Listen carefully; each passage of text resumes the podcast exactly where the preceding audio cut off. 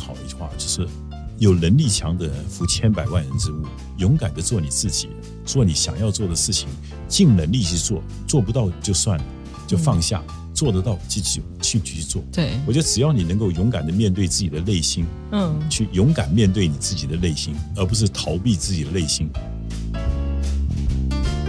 欢迎收听袋鼠酷妈咪陪你聊，我是硕芳，不止陪你聊育儿，还分享勇敢妈咪和勇敢女生们那些内心说不出的大小故事。Going, keep fighting，相信自己，勇敢前进。Hello，听众朋友们，大家好，我是袋鼠酷妈咪，陪你聊主持人硕芳，也是一千两百三十五克的早产儿袋鼠妈妈。欢迎本周又在空中相会了。今天我们要来聊什么呢？要来聊从 X 世代到 Alpha 世代都离不开的。手机跟网络，在随时都需要网络上进行沟通、社交，还有生活、学习、工作的数位化时代下，网络对我们的生活影响非常的巨大。那我们要来聊什么呢？要来聊聊说，我们今天请到的这个嘉宾要来陪我们聊聊有关于面对数位政策的法条，公民要如何理解监督，才不会失去数位治安自由。先来介绍我们的嘉宾，我们邀请了受方一直很尊敬的一位思想跟政策上的前辈，他是一个台湾中华民国现在少有的保障男孩。受方相信可以透过与他的访谈，会帮助更多的年轻朋友们了解有关于数位化生活的品格跟数位素养，希望说可以带来不同的见解跟不同的启发。好，欢迎我们说文学校张亚中校长。Hello，谢谢淑芳。我现在已经不是男孩了，我是顶天立地的男人。这个年纪也不敢去漂这个男孩之名啊。嗯，真的做一个男人，像个男人的样子。我相信大家社会上可能对我们的期望也更高一点。我大概比较问题谈问题的时候，比较从两个角面去思考。是，第一个就是从战略层面，就是面对这个问题的时候，我们应该从什么样的思考的角度去看它。是。那第二个呢，就是面对现在社会产生的问题，我们怎么去解决这个难题？是。观察问题的一个方法，解决问题的方法，我觉得这是我们面对事情的时候最好的两个观察点，以两个角度。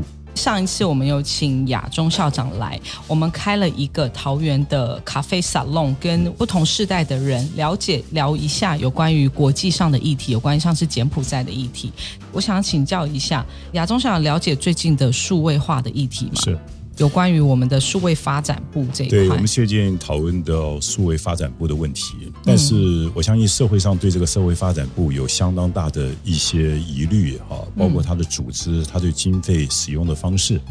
但是，正如同我刚刚一开始讲，我们面对这个问题的时候，我们先站在一个比较更宏观、更高端的角度来看这个事情。是，就是我们需不需要一个数位的发展部，以及这个数位发展部到底应该扮演什么样的角色？对，因为我们现在看到数位发展部下面居然会有一个多元宇宙科，我想要请问一下校长，你怎么看待数位发展部的职责跟解读？你想象的元宇宙跟多元宇宙科，你怎么解读它呢？我先。从宏观来跟大家谈谈，就是数位发展的概念。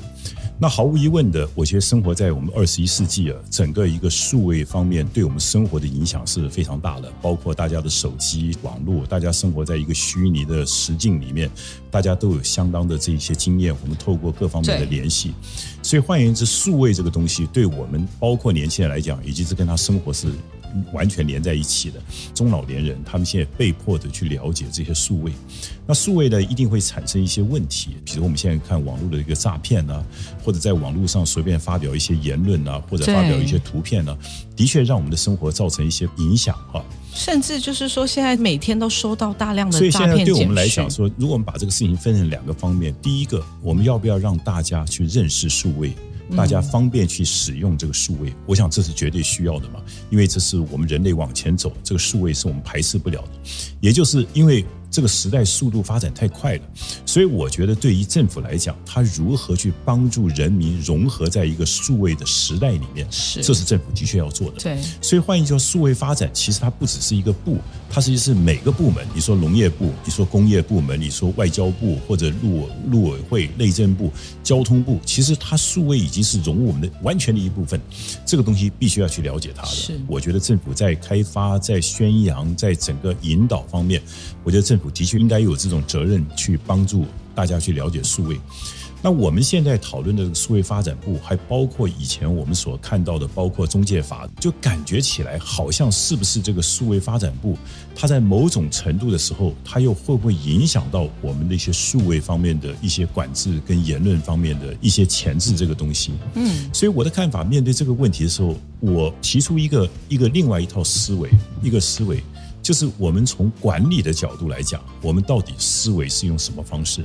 一般人的面对这个管理思考的时候，一定是我要定一个法律，然后这个法律呢，让你们犯罪会变得非常的困难，经过很多层层的检制。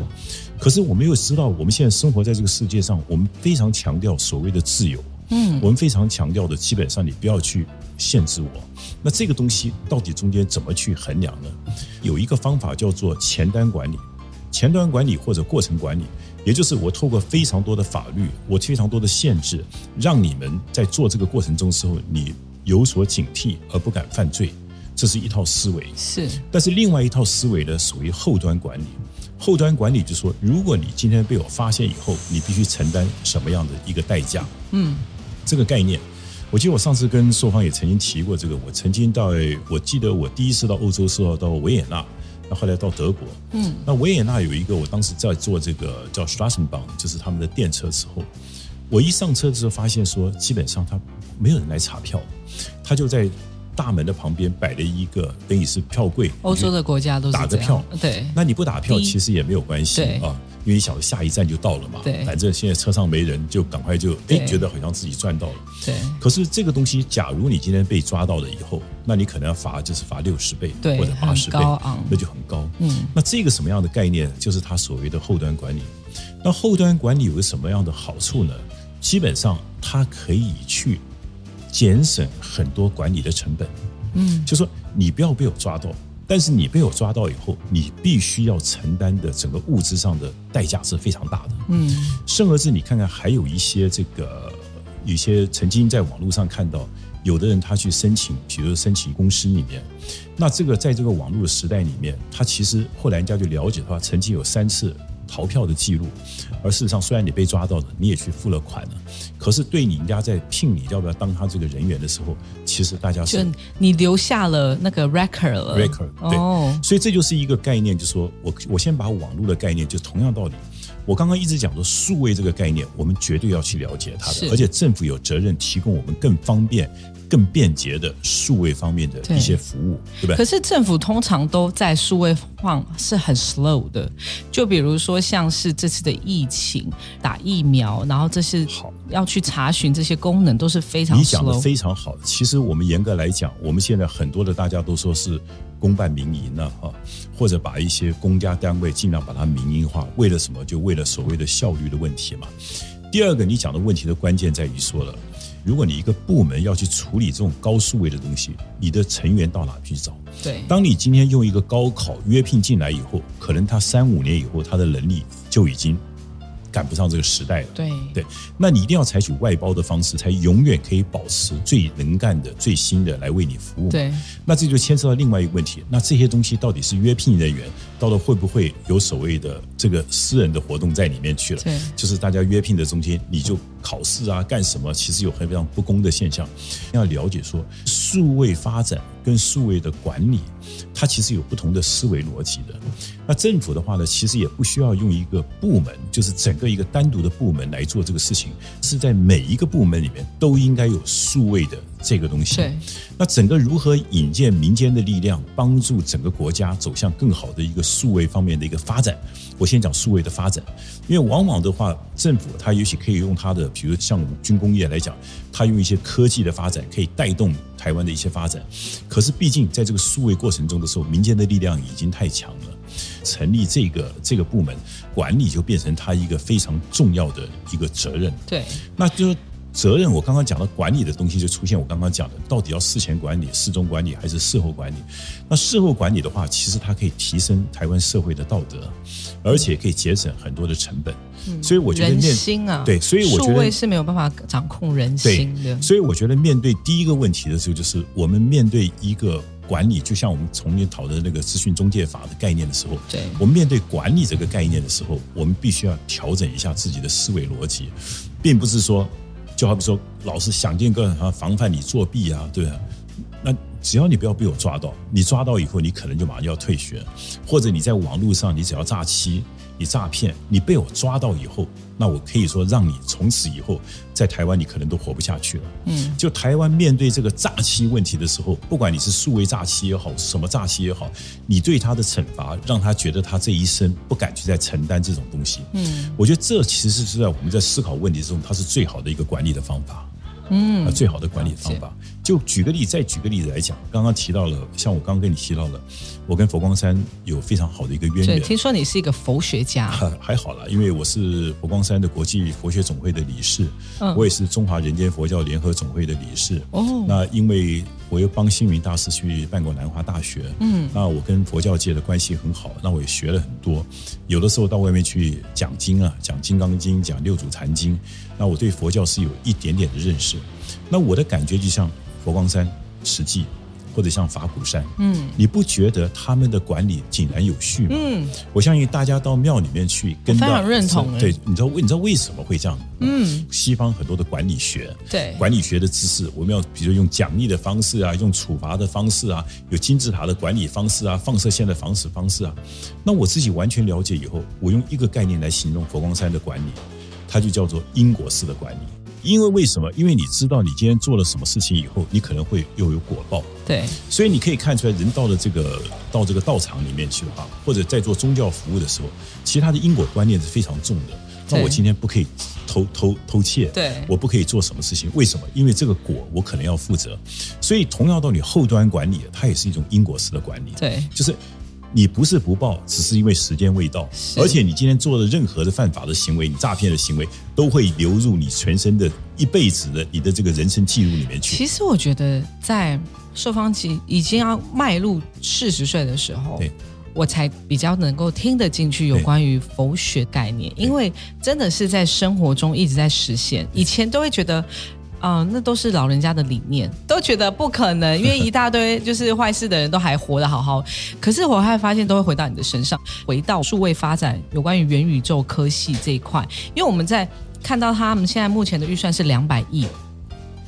这个目前方向，然后现在很多的网友跟年轻人，他们会留言，就会质疑说，呃，这感觉是一个良缺，感觉是一个是纯领钱的一个单位，然后感觉像是民进党的一个无限的口袋。那你怎么看这件事情？的确，我觉得这些网网民朋友的看法，我基本上是完全的认同哈。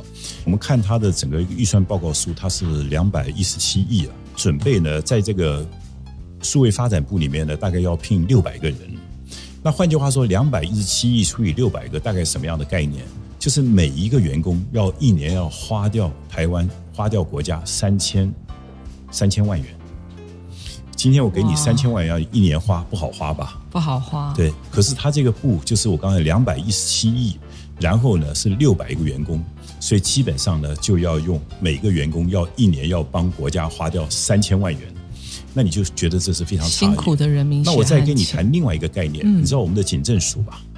警政署大概总共是有一万五千人，就是我们的警察呢，大概是一万两千人，加上一些聘雇的员工，还有一些在警政方面的在服务的人员，总共是一万五千人。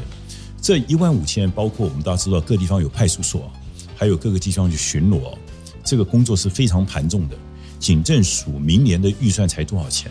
就是两百四十五亿，警政署一万五千个人，他的整年的预算是两百四十五亿，而这个数位发展部只有六百个人，他的预算两百一十七亿，你可以理解这个东西吗？嗯，我相信任何朋友觉得这是天方夜谭的事情。六百个人的好，假如我们每个月给他十万块钱的薪水，那么给一年呢？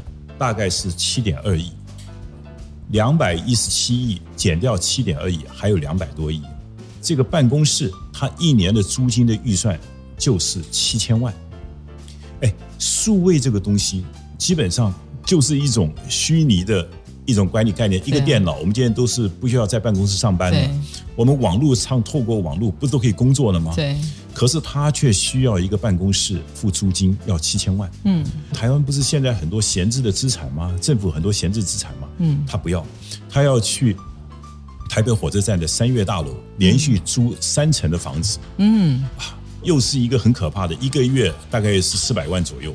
好，再来谈，他现在来讲呢，他现在大概只有二十几个人，哦。二十几个人，嗯，所以大家都说数位发展嘛，数位好几位嘛，对数数位好几数位位发展，二十几个发展。数位，那其他人呢，就要去约聘，嗯，其他约聘，约聘，他这个约聘的待遇很高啊。现在在 NCC 里面，一个约聘的人员，NCC 的公司，呃，NCC 总部约聘大概四万多元，四万多，但是他未来在数位发展部的约聘人员大概是六万五千多块钱，所以待遇是非常高。超级高。那我刚刚又跟你讲，就说数位这个概念，你完全走公务员路线的时候，当我考进来，可能三五年我就已经过时了，对不对？对，因为它需要永远很多的科技人员，很多在做，那你必然是很多的庞大是要靠约聘人员嘛。那换句话说，谁有关系，谁可能就是被约聘的机会就更高。那他就走向一个公务员的这个灰色的地带。你现在两二十几个，然后你要发展六百几个。那换句话说，你有这么多的预算，这么多预算，我看了一下预算编列，你知道吗？一年的出国费用有多少钱？整个数位发展部一年的编列出国预算大概就快三千万。嗯，各位想想看，这个国家的钱怎么花呀？好像钱都不是钱的这种概念呢。因为对他们来讲，包括唐凤，他们现在搞这个数位发展部，有一个东西他没有办法度悠悠众和众口，就说大家认为说你是不是网络的网军？对你是培养自己的网军，你是为了选举开始要打打选战用的。对，我们怎么知道你聘的人到底在做什么？是啊，对你今天只要，然后你再配合帮国家养网军，帮国家养网军嘛？那就像杀手一样，但是是网络杀手。对，所以说现在一个咨询发展部，你你刚刚又谈到所谓叫做多元宇宙的概念啊。嗯，唐凤女士她说是多，然后再一点元宇宙，哦，多一点元宇宙。嗯，我们知道元宇宙基本上它是一个强调人工智能，它是一个虚拟的情境，然后透过五 G 的系统，就基本上透过大数据，整个所形成的一个未来适应我们人类其实很方便的一些东西。嗯，可是有的时候你会发现说，大家就批评说，你唐凤的中文程度你也蛮怪的嘛，你多一点元宇宙，有的时候就说他们现在要整个解构所谓这种中心主义者，就取个名字要怪怪的。对。而且他们有时候讲话我们都听不大懂对，很喜欢创造新的名词出来，比如说类火车啊对，多元宇多一点元宇宙，常常会让民众会觉得说，好像是说，哎，这个东西我没有听懂，糊里糊涂之间就过关了的那种概念。整个国家社会，它为了解构这东西耍帅的过程中，刚刚讲明明一个元宇宙的东西，它要叫做多元宇宙，结果是是多一点元宇宙。对，啊，它让你搞得模模糊糊，大家搞不清楚嘛。然后讲说民主网络嘛，嗯，对，那什么叫民主呢？网络民主是你来定义的吗？民主不是以人民为主吗？用民主来管理网络，还是网络来管理民主呢？嗯，就这些东西对老百姓来讲，你不只是似是而非，而且基本上你到底在搞什么东西嘛？对，台湾能够对大陆更有号召力，就是我们强调民主、自由、人权嘛。是，还有我们的中华民国文化，可是你会发现这一群人他们干的事情，就是用一些很奇奇怪怪的名称，然后中间又赚取非常庞大的一些经济方面的利益，所以整个这个数位发展部一出来以后，大家是举国哗然嘛，不只是国民党，嗯，也有很多的不同的意见啊。对，那你搞什么网军部队嘛？对，那这种下去，其实我也希望民进党的包括一些我们的年轻朋友能够了解，这个这个思维逻辑真的是有问题的。那基本上你想想看，两百一十七亿，我们的警政署才两百四十五亿，这个东西你能接受吗？所以我也希望下一届议会开会的时候，整个中国国民党或者其他在野党，像民众党的议员，能够勇于的监督哈，不要让这些人予取予求。嗯那这样子下去对台湾是非常不利的。对，其实现在目前台湾贫富这么不均的一个状况之下，其实从政府的编列率上也可以看得出来，前端这样征战的人，我们的警察保姆们，他们其实说真的，我们硕方在跑这些行程的时候，跟这些警员啊、员啊长官在互动的时候，都可以感受到他们在于他们的设备上的不足，甚至会必须要成立像是警友站啊、警友办公室，去跟民间募资来去赞助他们吃一些什么过年加菜金啊，或者是赞助他，像朔方长里长期致力于我们每年都会赞助他们一些，比如说疫情期间我们会赞助口罩，所以其实可以感觉到，在我们的公部门，在我们的警察，他也是我们的孩子，他们其实是很多东西不足的。可是，在这样子没有预算的状况之下，政府还要延伸这么一大笔的钱去在于我们看不到这个东西，也没有去好好的跟我们的民众做说明。因为说真的，大家会害怕，感觉想要透过这件事情去推动一些我们看不到的东西。因为其实，嗯，我们现在目前看到民呃政府已经喜欢去推动有关于网络上的发动。网络上的一些抹黑跟一些呃攻击，现在数位转变是非常快速。那但是现在呃，在我们的数位转变，我们常会听到一些嗯留言啊、抨击啊，甚至说风带领的风向这些东西，其实都在数位上延伸出来的。我们政府是不是要更加的衔接上这个脚步呢？不是只有。治安这件事情，网络上治安也是一种治安啊。对，刚刚谈到，我们开始谈到，基本上我们牵涉两个概念，一个是发展的概念，一个是管理的概念。任何事情都需要发展，都需要管理。那我们希望数位发展部，它应该把它重点摆在如何的数位发展。发展过程中的时候，基本上就跟社会的整个一个民间团体，跟一般的企业界可以充分的一个结合在一起，这毫无疑问的。那管理这个概念的是，其实我想把我刚刚一开始讲的东西再帮大家再补充一点，在数位的时代里面，其实它的传播速度是非常快的，对，它的诈欺也可以非常方便的，对，它的伤害人的影响力也是非常大的。好，面对这个问题的时候，所以我一直强调这个后端管理就非常的呃重要了。比如说，我们知道很多，你想想看，我们在你看记不记得前几年有一些新闻，一个人做被车子撞了。一个人赶快过去，那个车子还倒一下，把那个人再赶什么，把他压死掉。为什么？你压死掉一个人的，他的赔偿的数额远比你把这个人撞成重伤以后啊，他赔偿的数额还少一点。嗯，你把因为医疗费很高嘛，好。那同样道理，我们从这个概念摆在这个网络上来看的话呢，杀人未遂你可能会判刑，好。但是你要知道，你把一个人诈欺到他的钱财全部都没了以后，他的后半生所忍受的痛苦。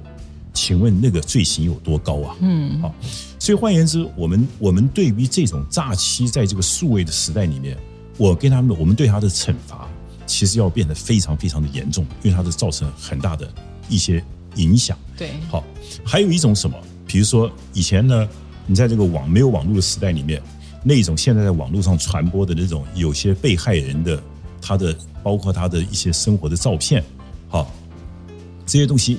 我们在佛教上来讲，你毁掉一个人的名节啊，好，这个伤害也非常大。对，所以我的看法就是在网络世界的管理，我一直强调，也借这个跟年轻朋友分享，就是所谓的后端管理。如果说基本上你这个人诈欺在网络上，那不是一个只是关那个几天就放出来的，你这个东西你必须让台湾的社会知道，你在诈欺，尤其在网络上，你让人家所谓的倾家荡产，你要让这个人让他感觉到说，你将来你可能如果真的犯了这个罪行。你在台湾你就活不下去了，为什么？比如我们现在有健保卡，我们有身份证卡，嗯，让你的这个记录在你这未来的一生里面可能会如影随形，嗯，啊，因为我们说判刑有所谓一二十年嘛，嗯，也许你今天，但是这就是我刚刚讲，就是把因果的概念弄出来，政府有的时候你政府的公权力在什么地方？你要让人家知道说你去散播性爱的照片，嗯，我告诉你，如果查的已经确定好以后。你这一生可能很长的时间里面，大家都会知道你这个行为。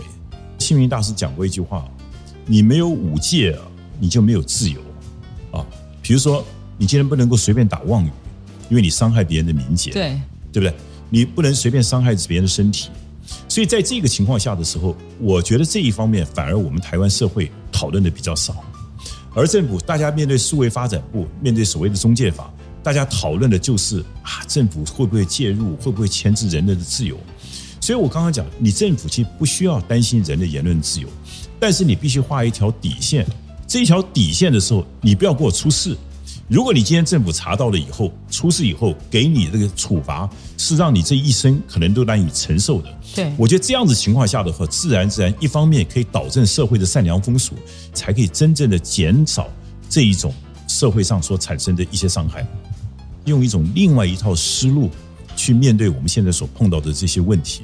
聊到了数位中介法。之前不有个新闻有关于有一个艺人说很多孩子都走了吗？对，主管机关可能会要求网络平台先对不实内容加注警语，所以。呃，如果是人民对政府这种行为没有警觉，甚至认同，这样子的手段不就跟中国差不多了吗？没有，因为你刚刚我刚刚就谈一个问题，我觉得这是台湾社会没有讨论的，因为每个事情都是公说公有理，婆说婆有理。因为站在人民的立场来讲，你没有什么好钳制我，你政府就决定用你的标准就帮我给钳制住了，那我就觉得我们的自由资讯受到影响。可是站在政府的角度来讲，我觉得你今天可能又讲谎话了。我今天怕这个事情扩散太快，那我就先帮你给处决了，很难找到一个平衡点。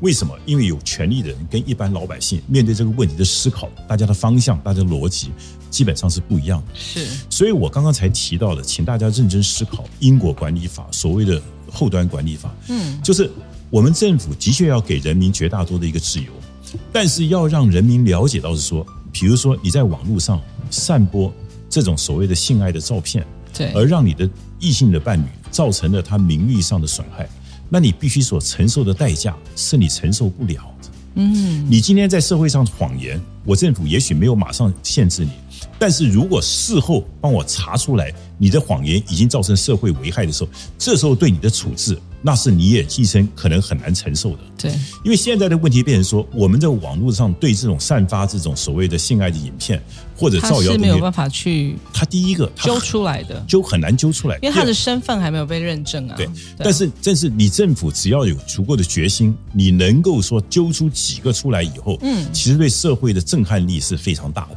西方来讲，它有反托拉斯法。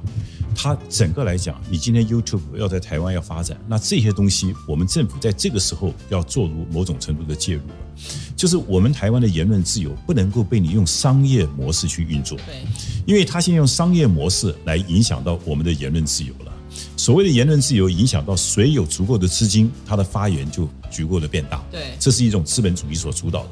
那这个时候，政府就要出来角色，就说你这个资本主义，你不能够主导我们的言论，你不能够，你的你的利润，我必须要控制在某种的程度。所以，我也希望大家在面对这个问题的时候，我们也不要一昧的对政府就采取所谓对抗的立场，而只是政府在扮演的角色的时候，他应该非常清楚的你在哪一个端，前端、中端还是后端所扮演的角色。我们既不容许大的资本主义去垄断我们的言论自由。我们也不容许那些宵小分子利用这种所谓的言论自由去伤害其他人。我们也不容许一个政府跟政党用他党的力量来攻击人民。第一个取决于我们台湾人民的自己的自觉，就所谓我们的教育跟文化。但这个是比较慢，所以我一直强调说后端管理、后端管理、因果管理，就是只要被抓到，那这种事情话，看你怎么去处理。我觉得这种东西是保障人民其实最好的一个方法。那我觉得这就是一个我我刚刚一开始举那个例子，从奥地利开始，从德国例子开始，就是它可以用比较好的、比较减少的成本，然后又可以培养大家一些所谓的善良的一些规矩的一些德性，慢慢带到这个社会走向一种自动自发。如果说今天我们所有的言论自由到了最后都必须要用法律来约束的时候，对，其实这个社会也是非常非常不好。很想要请教一下亚中校长，像您刚才讲到了这这一块，现在十一月二十六号的选举开始，已经有一些陆陆续续对于呃，不管是是抨击啊，或者是留言，民进党是拥有资源的人，所以在于整个在国民党在选举的过程之中，其实是处于一个弱势的一个状态。那很多我们在拜票的时候，长辈看到我们国民党要努力呀，你要。你要去去跟人家就是冲起来啊！你讲话要大声，然后你一定要硬起来，你不要软软的这样。那我觉得这个好像在于国民党的这个环境啊，长期的意识形态里面，其实都是一个呃，我们是温良恭俭让，然后是呃以理力争。可是我们不会去创造那个激烈的言论。现在呃，代表国民党年轻人，其实常常面临到一个问题，就是。他希望我们站出来讲些比较激烈的言语，那您对这件事情有什么样的看法呢？呃，我的看法倒是另外一个方面了啊，就是要不要用激烈的言语，其实也不是每一个人他他能够做的。就好比说，让你朔方天天去讲一些激烈的言语，也不符合你的人格特质嘛，哈，就是这不是你的人的一部分嘛。对。那有些人他只要开口就是张牙裂爪，那么就开始骂人嘛。其实你看网红就很多种嘛，嗯，对。那有的可是亚东校的网红很多人看啊，对好对，因为人人总有一些劣根性的，喜欢听八卦，喜欢听人家骂人什么东西。但是也有很多人其实很不喜欢这些东西的，我也必须要对我讲啊相信这是一个社会的一个多元的现象，嗯，各种酸甜苦辣，个人有所好啊。或许某一些东西是可以吸引到更多的眼球的，但是这不是你的人格特质，你就不要去做它。对就像我张老师，我的个性就是我也不是那种哗众取宠的人，对对不对？那我就跟你就是讲道理的人，这是我的人设，这是我的人格特质，我就把我的人格特质发展好就好了，自然有人愿意支持我。哦，这是是另外，这是第一件事情。第二个，你刚刚谈的一个问题就是说，为什么会现象？因为其实我们才讲，一个叫广告，一个叫新闻。嗯，最好的广告什么？就是新闻嘛。对，对你能够，比如你将来在议会里面，你能够提出一个很好的一个质询，是那新闻媒体愿意帮你报道，那这个时候其实省掉你的很多广告费。是好，对，除非你没有很多的主张的时候，你就不断的下广告，用一些比较哗众取宠的语言，对用一些比较能够煽动的语言，煽动来增增加大家对你的点阅率嘛，对这是另外一种方法。对那好，现在一个最大的问题就是说，国民党他现在来讲，他没有办法去主导所谓的议题。嗯，我们说 agenda setting。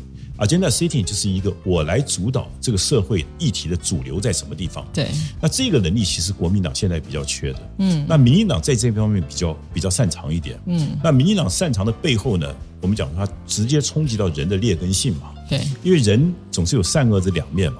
恶的东西，它传播速度绝对比善的东西来得快。对要快。那这种东西不断的去恶的，就是我们讲唤起心中的恶，唤起社会的恶。其实，在某种上对民进党来讲，的确他比较擅长，而且他这个速度很快。我的看法说，对于国民党来讲，今天你们这些都是所谓的一些小鸡，那在选举过程中当然比较辛苦。为什么？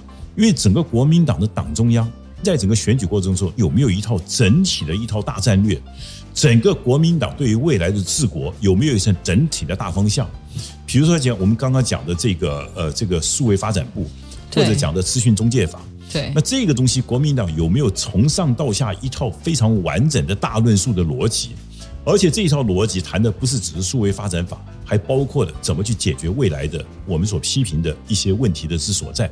嗯，这些东西国民党他如果没有办法掌握到这种整个论述的主体性，那你们这个小鸡就很难选。嗯，因为为什么？因为你没有中央去引导你们，你们就是各个散兵游勇，自己去打嘛，对自己去拼嘛。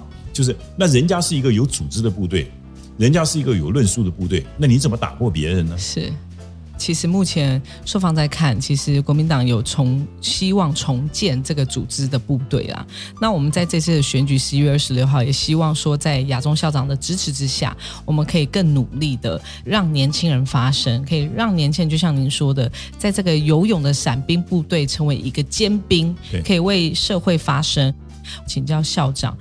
那我们不分世代，要用什么样的素养和概念来面对数位诈骗？看到政府近年来很努力的想要改善，但是他们无法，为什么呢？就是从长辈开始被大量的诈骗资讯给轰炸，比如说，而且他们是一直不停的进二点零、三点零的，从很简单的打电话到后面就是直接传，现在是传赖的简讯，然后直接害到你的电脑上说，哎，我是你的朋友，嗨，什么什么的，请你转五万块钱给我。但是这些东西都是真的是防不胜防的，然后不分年龄啊、以前我们可能说啊，长辈才有可能，可是现在连三十几岁的人，从虚拟货币的投资，从找工作。都面临到这些的问题，那你觉得像是我们现在不分时代，我们要用什么样的素养跟观念，才可以来面对这样子的问题呢？其实我倒不会从呃素养跟观念的这个角度嗯来思考这个问题哈，因为我们知道诈术它是无所不在的。我常常讲说，我们自己每个人都可能会受骗，对因为每个人的人生都是也是弱点。对特别这个弱点在你，比如说你心灵最空虚的时候，你可能就被男人所诈骗了啊，感情被诈骗了。感情，那你正好就是对感情跟对，然后你现在正需要用钱的时候，可能就被别人用金钱来诈骗了哈。就说人生有高低起伏我们先承认我们人生的脆弱点，是就是我们其实每个人都是很脆弱的。是简单来讲，每个人都有被诈骗的这个可能。我我也这样讲，也都有被别人伤害的可能，因为人性有问题嘛。是所以我是觉得说，在这个方面的时候，当然我们一方面在社会上，我们可以透过国家的机器多一点的去提醒大家不要犯这个错误。但是更重要的，我觉得还是我刚刚讲，政府的功能在哪边？嗯，你政府的功能就是要让那一群只要有诈骗行为的人，你给他的犯罪的处罚，让他一辈子没有办法再承受。我觉得这个东西，我认为是最简单的、最最有效的方法。因为为什么？因为我们我们不能要求每一个人说你为什么这么笨，人家骗你就被骗了，对不对？反而还再次霸凌那个受害者。对，其实真的不要讲。我刚刚讲，你也可能会被骗，我也可能被骗。我们人生都有被骗的经验嘛。这这这个这个骗人的人，因为有时候你心地善良，你才会被骗嘛。那那你今天给我一个社会。就是这么一个社会，我当然很容易骗了。比如说，你走在大街上，如果都是狗屎，你踩狗屎的机会就很大嘛。是对。如果这个是垃圾的，都是一个你踩到垃圾机会就很大嘛。你如果今天帮我们这个街道弄干净了，那我们走路上就是干干净净的走。先想想看，政府的责任在什么？你要源头的管理。我刚刚讲，你的确要让某种情况，让这些诈骗集团，他在台湾要生存，就是非常的不容易。只要诈骗被我抓到，或者你在网络上泼这种性爱影片，把你的女朋友、男朋友的性片给泼出来以后，甚而是你在网络上，你基本上你只要在网络上选举的时候，基本上就给你造谣，基本上就抹黑、抹黄、抹红，对不对？那如果查出来，你基本上你真的做这个事情以后，那这个人你将来在台湾你也比较好混。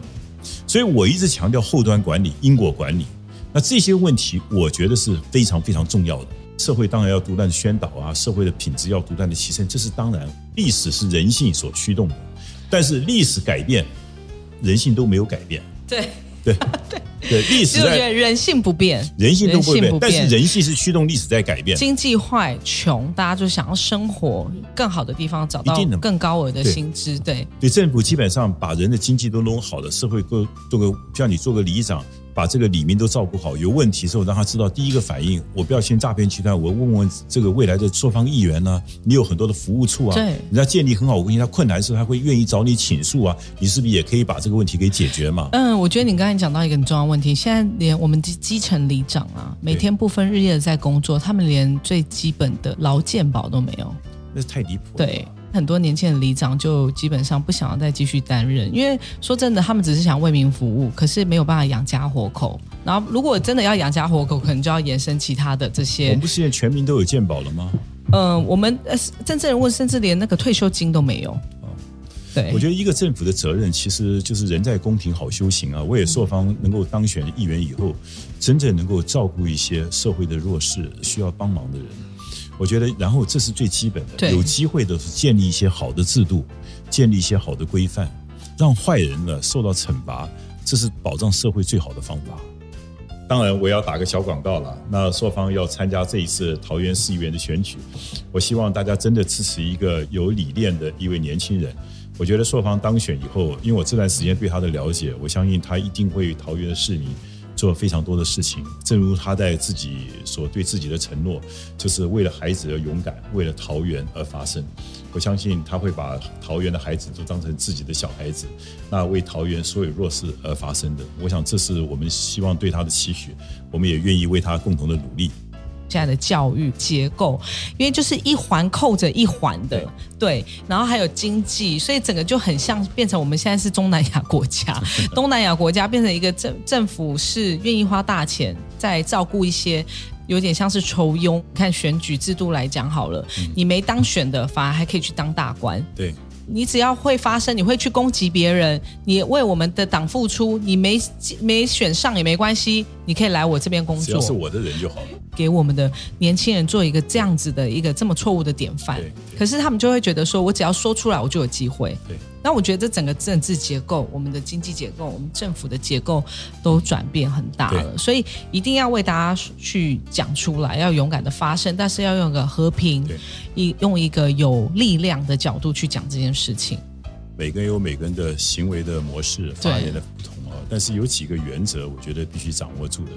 第一个就是谈问题嘛，对事情不对人嘛。对。但是谈问题方面，态度方面也可以稍微缓和一点。那有时候口不逼出三字经啊，对，讲一些脏话，那也大可不必了哈。社会其实都是在往上提升的。有的时候你刚刚讲的非常好，你为了选举，其实你骂这些话、讲那些话，那你回家面对小孩子，你怎么教小孩子啊？对。对我们看到有很多的网红开口三字经，闭口三字经。那你今天你的小孩子开口三字经，闭口三字经，你觉得很高兴吗？嗯，对不对？大家已经这个嗯，道德跟整个社会的风气都改变。所以我的看法就是，风俗之后博，西乎一二人心之所向啊，这是中国老祖宗的智慧。所以为政者他是居于上位之上，他的一言一行其实都会让社会很多的影响。所以像您将来从政，你也是社会上的大家的关心的焦点，所以你的言行其实也非常的对，要要多做注意一点。嗯，是对对对。选举过程中，是支持一个好的好的候选人、好的政党。我觉得对对我们自己好，也对台湾未来好。我觉得这是非常重要的。谢谢校长。对你心中的勇敢的定义，您的定义是什么呢？我觉得勇敢，第一个你必须做到，真的是面对自己良心的一个呼唤，嗯，良心的呼唤。因为我想这个良心的呼唤，那就又很难了。因为我觉得人生都是在一场成长的过程，有的时候。你的二十岁的良心跟你三十岁的良心跟你四岁的良心，大家想的问题不一样。对，因为你的担心的问题、考虑的重点也不一样。每个年龄层都不一样。但是我觉得就尽尽力而为吧，尽力而为吧。勇敢就是，并不是叫你说所有事情就是抛头颅洒热血，就是敢于去追寻自己的梦想跟自己的一些希望。我记得我有一次在旅行的时候，经过呃加拿大，在多伦多的那一个公园里面。我看到了一幅雕像，有一个父亲跟一个妈妈左手牵着女儿，抱着儿子，就是一家四口。对，雕像吗？一个雕像就是站在一条船上，在那个船船上，那上面就写的三个字就是 dream，dream，hope，然后再加上 courage，courage，嗯，勇气，就说梦想，hope，希望，对，勇气，那就是你刚刚讲勇气，就是说。我一定有我的梦想，因为为什么？因为漂洋过海嘛，从到大西洋，就像很多移民到这个地方来，他一定有他的一些梦想。每个人都有梦想。那梦想完了以后，基本上你一定还对未来的人生有一些希望。你不是一种，对不对？嗯。那如何是完成你的梦想？一种比较正面的开法，那需要勇气。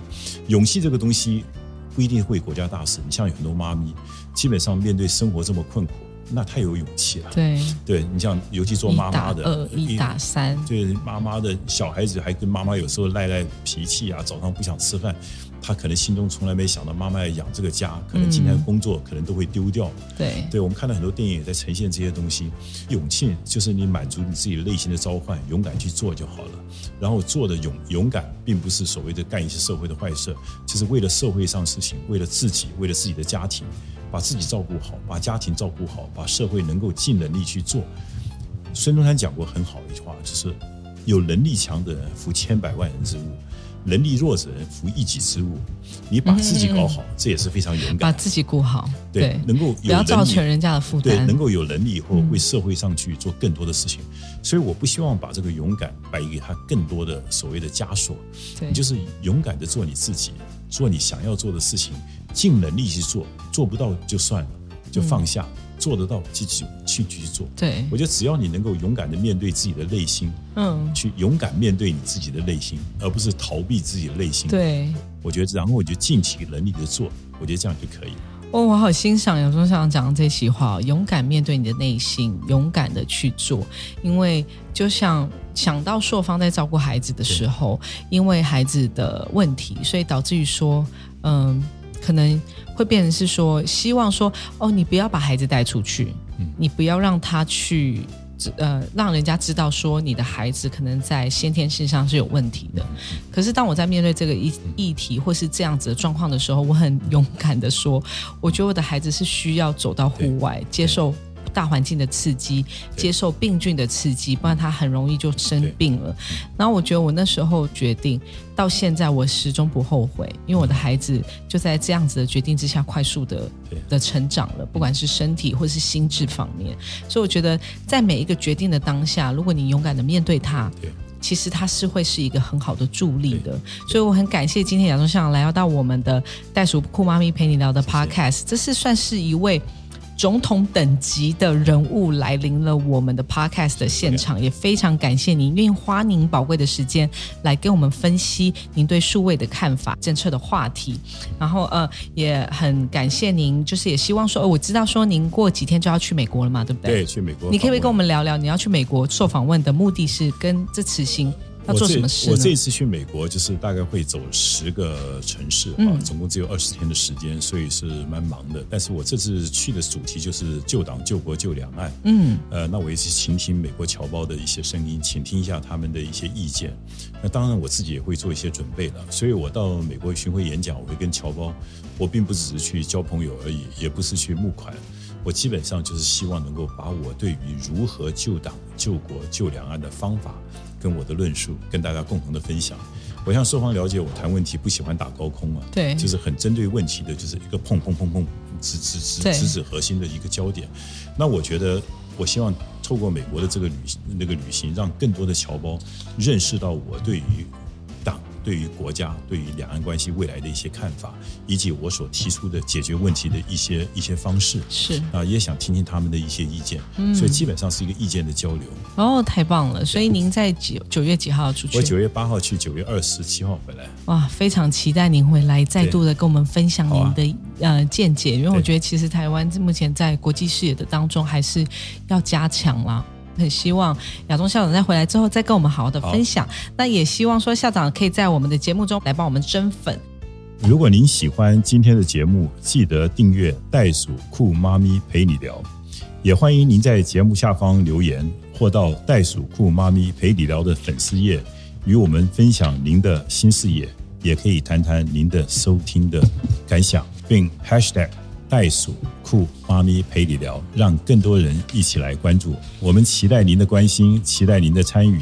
最后跟我们听众朋友说，希望你找到你的梦想，努力的、勇敢的去实现它。节目到最后，我们来跟我们的呃收听的来宾，跟我们的听友一起来打气吧。我们这边有一句话，那要请校长跟我一起念：Keep going, keep fighting。相信自己，勇敢前进。那我们下次再见喽！谢谢亚洲校长，谢谢我们的宝藏男孩，谢谢，拜拜，拜拜，拜拜。本集节目由耀登丙南文教协会支持录制。耀登丙南文教协会从文化、教育及艺术三大方面积极落实，用爱与社会携手共好。我们想透过与大家分享正面能量，以更多实际行动回馈台湾在地。用爱与关怀打造共好社会。